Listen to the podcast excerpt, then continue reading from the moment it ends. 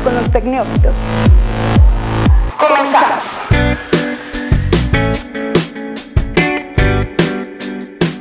Hola a todos ustedes, muy buen día, buena tarde, buena noche, lo que sea. Lo único que sabemos es viernes y es viernes de Tecnófitos. Hoy estamos a 5, 5 de julio del año 2019. Les doy la bienvenida, mi nombre es Jesús Martínez y antes de arrancar con cualquier cosa que a ustedes se les pueda ocurrir, buena o mala, Tere, Tere Ramírez, ¿cómo estás? Muy bien, Jesús, gracias. Y espero que nuestros escuchas también estén, estén muy bien. Así es, esperemos que sí. ¿Y Elliot? Elliot, cómo te encuentras? Bien, bien. ¿Qué tal, qué tal tu, tu viernes el día de hoy? Tranquilo. Sí, ya, ya, ya se acabó la semana, ya no hay mucho jale, ya podemos seguir con lo que se llama buena y sanamente fin de semana. Pero bueno, antes de comenzar precisamente con esto del fin de semana, vamos a un pequeño resumen. Tecnófitos. Y bueno, en otros temas que les comento, vamos a hablar sobre una nueva aplicación de la Profeco llamada litro por litro para saber el precio de la gasolina y denunciar las irregularidades en la venta de esta. También Stranger Things, esta afamada serie de Netflix, va a llegar a la radio, así como lo escuchan un momento más, van a saber de este tema. Christopher Lloyd, ustedes lo conocerán como el Doc Brown, este icónico personaje de la, de la, trilogía Volver al Futuro, dice que estaría gustoso de hacer la cuarta entrega de esta historia y se enfocaría en hablar del cambio climático, así que vamos a, discutir un poquito de esto. En el análisis de esta semana, ¿qué vamos a hablar? Pues del sargazo. ¿Has escuchado o han escuchado hablar de esto? En un momento más Vamos a ver si sí. Y pues las recomendaciones del fin de semana traemos unos temas muy variados y diversos para el goce de usted. Así que quédese, estamos aquí en Tecnófitos.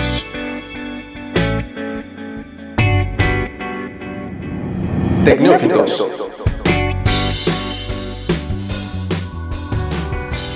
Y bueno chicos, ya iniciamos este lluvioso fin de semana y es momento de hablar de lo más relevante que ha ocurrido. Y bueno, yo les quiero platicar de Stranger Things, que bueno, esta serie no les voy a hablar exactamente de lo que está en Netflix, sino de la nueva producción que es a través de la radio. Creo que esto es lo más nuevo que, que ha lanzado Netflix, ya no ha estado solamente visual, se ha tratado de hacerlo como era la antigua, escuchando estas radionovelas por la radio, ¿no? Sí, es, es un tema que no pasó a mejor vida porque todavía creo que en distintas plataformas de podcast todavía se mantiene este tema de contar historias como antes eran las radionovelas. Obviamente a las nuevas formas lo puedes escuchar a la hora que quieras, no es como que te tienes que pegar al radio a tal hora para escuchar el nuevo capítulo de, de tu novela favorita o lo que sea. Pero me parece que es algo interesante. Pero sí, sí lo implementa Netflix. Yo había entendido que venía como con una estación de radio en específico. Tal cual viene con una estación en radio. Aquí en México está con los 40 principales. Los 40 principales. Pero tal cual el objetivo de esto no, lamentablemente no se va a quedar para siempre. Solamente fue antes del estreno de la tercera temporada que fue ayer, ya por fin después de dos años. Y bueno, realmente solamente es una adaptación pequeña porque son de ocho minutos aproximadamente cada capítulo, solamente son tres. Fue el primero, 2 y 3 de julio cuando se lanzaron estos capítulos eh, al aire.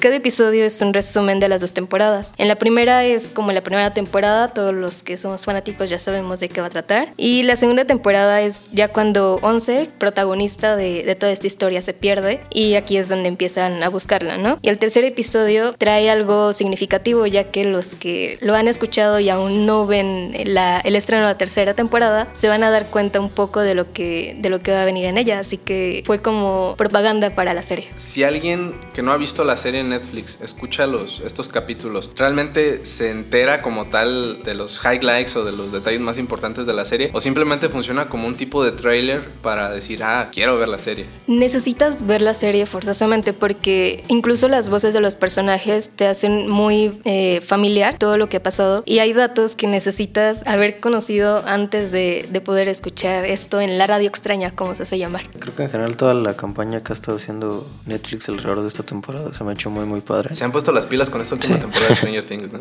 Porque tengo entendido que es la última, ¿no? O sí. sacarán una cuarta se temporada. Supone que ya es la última. Realmente no ha habido más noticias de si va a salir una cuarta, que realmente esperaría que sí. Pero pues si no, creo que quedaremos satisfechos. Bueno, pues ahí lo tienen. Vayan a ver en Netflix la, cuarta, la tercera temporada perdón, de Stranger Things o escuchen los capítulos en el radio. Y bueno, Elliot, ¿qué onda con esto de la aplicación de la Profeco para ver cómo está el precio de la gasolina? Pues la Profeco lanza esta aplicación que se llama Litro por Litro. Litro signo de por, que es una X. Así litro. litro por litro, caseta por caseta. donde es- quieren que sea como una base de datos de todas las gasolineras del país, en la cual tú puedas estar como... Primero, eh, que puedas estar checando por tu ubicación Ajá. qué gasolineras hay cerca y a qué precio. Para Ok. tu es- porque ahora con esta última reforma que hubo, los precios como son variables, de, depende de cada Sí, gasolinera o sea, y de ahora, cada... ahora sí que Pemex no es el que dice cuánto cuestan todas las gasolineras Exacto. del país, ¿no? Entonces ahí ya puedes ver cuál es la más barata y en cuál te conviene más comprar. Y datos de transparencia como los permisos o multas que tenga esa gasolinera o cosas sobre el estilo. Y además viene integrado justo como esta parte de retroalimentación de tu poder denunciar ahí mismo si tú ves que la gasolinera a la que tú llegaste tiene alguna anomalía o alguna irregularidad. Entonces suena muy padre, como suena un muy buen ejercicio tanto de transparencia como de, como de ayudar a los usuarios como en sus bolsillos. Sí, y que y fomentar la competencia entre los precios de las gasolineras. El detalle aquí es que yo ya la bajé y no se puede usar. Ah, bueno, eso O sea- en algunas aplicaciones técnicas. del gobierno. Apenas la abres y se te cierra. Creí que era un problema de mi celular en particular, pero me puse a investigar y al parecer es un problema que a todos les está pasando. Entonces hay que esperar a que la actualicen. Es que es la versión ver demo, te van a decir, ¿no? Así como que estamos en el piloto. Me recuerda mucho la aplicación que sacó el IFE para las consultas, que Sí. tampoco servía bien. Sí, pero... en general creo que el, el gobierno no es muy destacado en hacer Entonces, aplicaciones. es una muy buena idea que espero que tal vez a lo mejor con el tiempo vayan arreglando todos estos errores y sea un producto que funcione. Yo creo que sí. pinta para bien. Si algún diseñador se pusiera las pilas, podría haber el modo de hacer una propia y en una de esas se la vende a la Profeco. Eso ¿no? también Para- está interesante. La verdad habría que ver si, si sus APIs son públicas para ver si alguien más puede utilizarlas y, y Y a lo mejor crear otras Sí. aplicaciones. O mejorarla, ya que estamos en Sí. este problema. Sí, así es. Pues bueno, vamos a ver qué tal. Esperemos que se, que se mejoren estos, pues, por lo menos próximos días y meses y que llegue antes de, digo, esperemos que no, que no llegue otra crisis de, de gasolina, pero pues que pueda llegar antes de para poder contar con otra herramienta en búsqueda de, de gasolineras que sí tengan gasolina, ¿no? ¿Sabes? Justo eso también porque dicen que vas a poder ver cuáles sí tienen y de qué tipo de gasolina. Ok. Pero pues primero que sirva y luego Sí, que sirva, ya lo platicamos si hay gasolina. ¿no?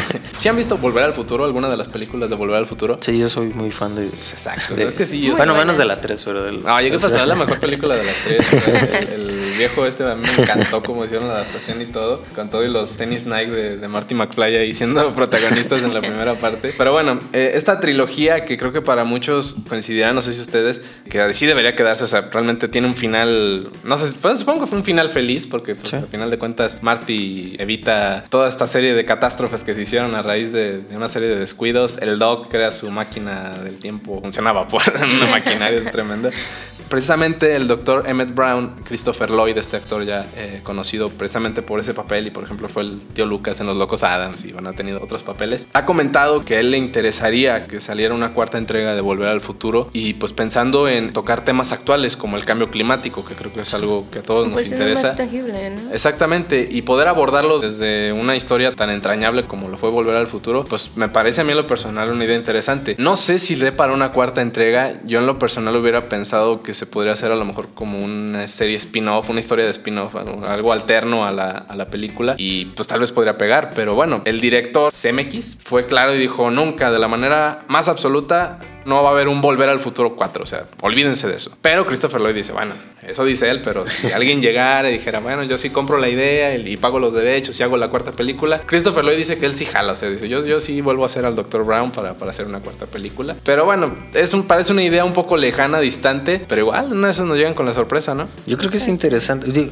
En una de esas, como ahorita estaba pensando que a lo mejor termina llegando como un remake, ahorita que están muy de moda. Pero no sé qué tanto pueda Pero, pegar. pues no sé, o sea, si han, si han regresado tantas cosas como los cazafantasmas que yo Oh, nunca hubiera creído que... Los hombres de negro.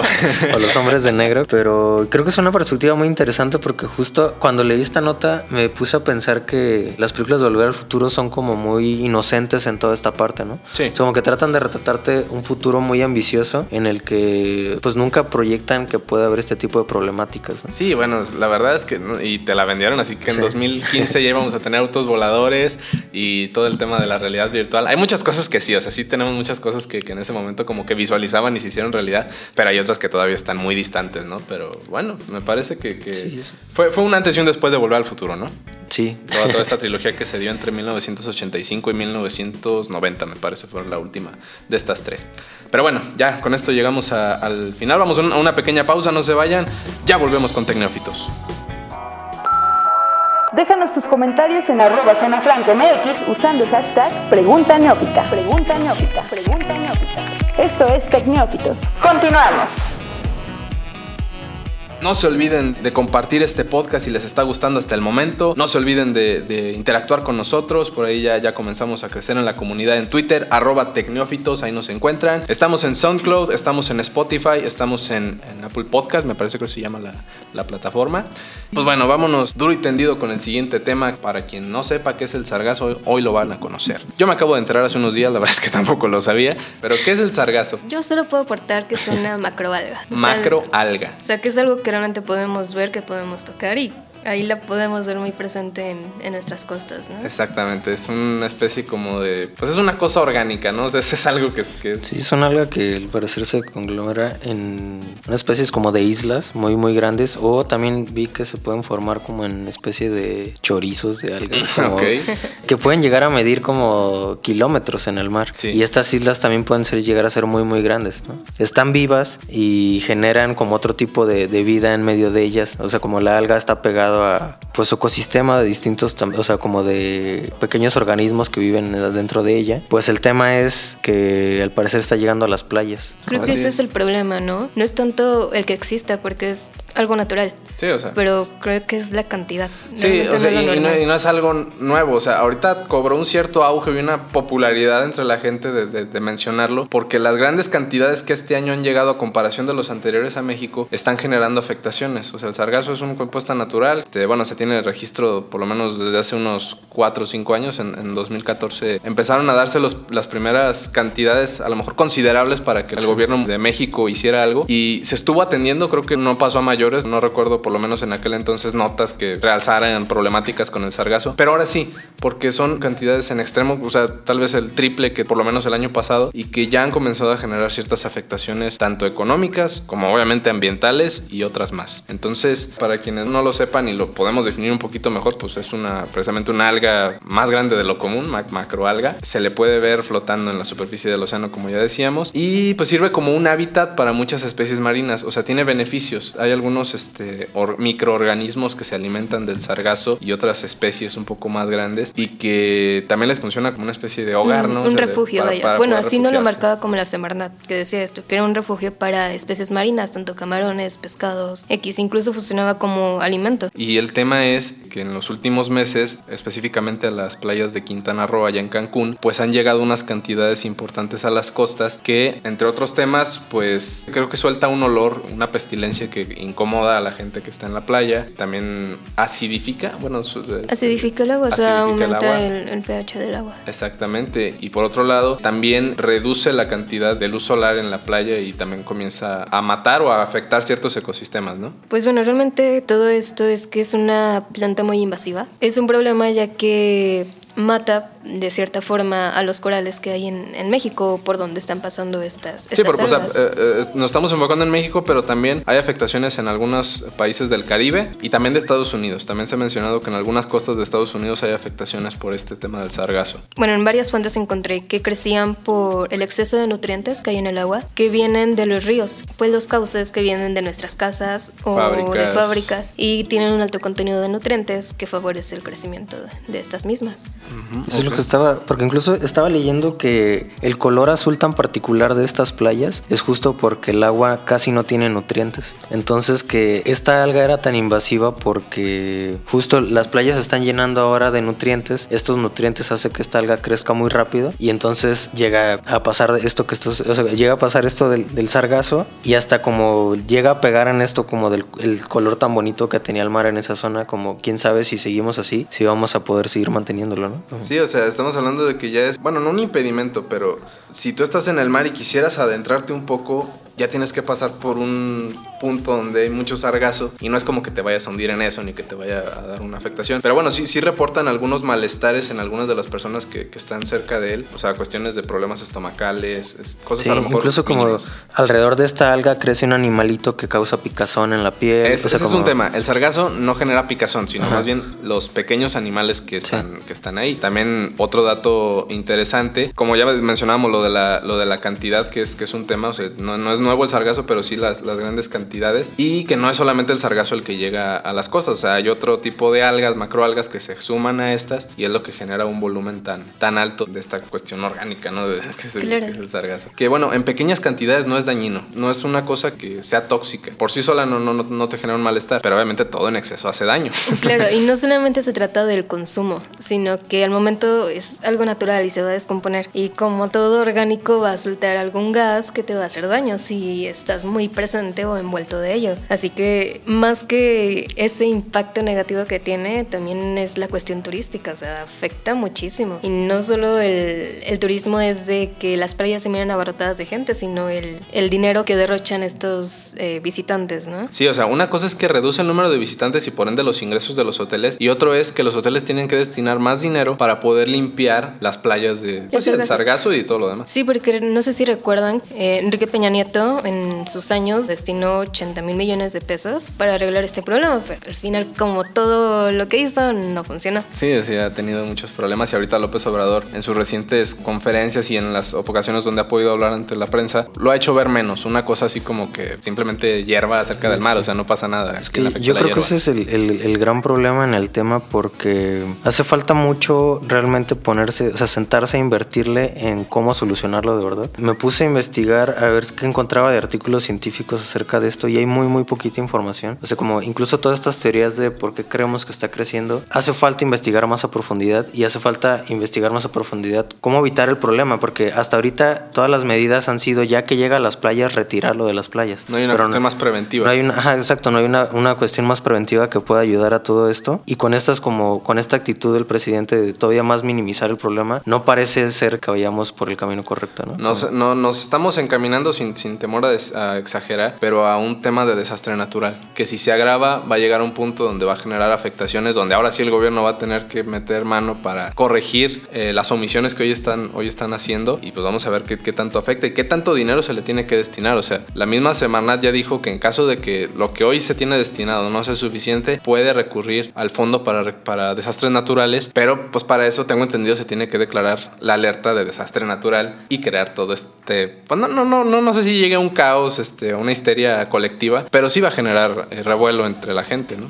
Fuera de todo el problema que es y el origen, es qué se hace con el sargazo. Sí. Porque no está el tema en que, ok, ya lo tengo ahí y que dejo que se descomponga o que. Sí, o sea, ¿qué hago? y, y mientras el gobierno lo- ha hecho cierto caso omiso al tema, ha habido gente, instituciones que comienzan a buscar qué hacer con el sargazo. Y está el caso de Omar Vázquez en Quintana Roo. Ya patentó el primer bloque o el primer ladrillo hecho a base como materia prima de sargazo. Como el plástico, ¿no? Exactamente, entonces eh, ya hizo su casa de, bueno, él soñaba con tener una casa de adobe, como dice que tenía con sus abuelos en Ocotlán, Jalisco. Y si ya tengo mi casita que yo soñaba como tipo adobe, pero hecha con sargazo. 100% orgánica. Exactamente, y que dice que la durabilidad de esto son 120 años aproximadamente, o sea, es, es algo que puede sustituir hasta cierto punto el tema de ladrillos. Digo, no es una cantidad que vaya a permitir a todo el país abastecer de, de sargazo, pero es algo que puede minimizar el impacto ambiental que generan las ladrilleras. Es- ese es un tema. Otro, pues se están haciendo como ropa, zapatos, este, vaya, hasta tengo entendido que bebidas exóticas de- con, a base de sargazo. Tiene para hacer otras cosas, no es nada más como para tirarlo y buscar el modo de desecharlo, ¿no? Y, y más como creo que estamos viendo que lo vuelven a tirar a desechos que vuelven a dar al mar. Exactamente. Que esto como vuelve a causar que se regenere el alga más rápido y, y es un ciclo ahí vicioso que nunca va a acabar. Entonces es importantísimo que, que se comience a ver por todas estas alternativas, tanto de prevención, sobre ya que tenemos el sargazo, qué hacemos con él, ¿no? Como estas cosas creo que suenan muy, muy padres. Así es. Y que también reciba una ayuda de, de, obviamente, de alguna entidad de gobierno, tanto puede ser el gobierno federal como el gobierno estatal de Quintana Roo, las autoridades como la Semarnat, como la Secretaría de Marina, en fin, cualquiera puede aportar a esto. Y, y si no va a aportar, pues por lo menos que no les restrinjan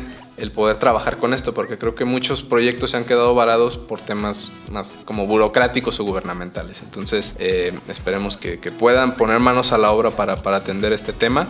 A ustedes que nos escuchan, díganos qué opinan, si es que han escuchado de esto y qué, qué opinión les, les merece el tema del sargazo, si les parece que, que se están haciendo cosas buenas, que nos estamos quedando cortos y, y ver de qué manera podemos como atender esta situación. Vamos a ver qué pasa con el sargazo. Y bueno, vámonos a un pequeño corte, ya, ya estamos de vuelta para cerrar esta emisión del 5 de julio de Tecnófitos. Tecnófitos. En un momento regresamos. Déjanos tus comentarios en arroba zona franca MX usando el hashtag Pregunta Neófita.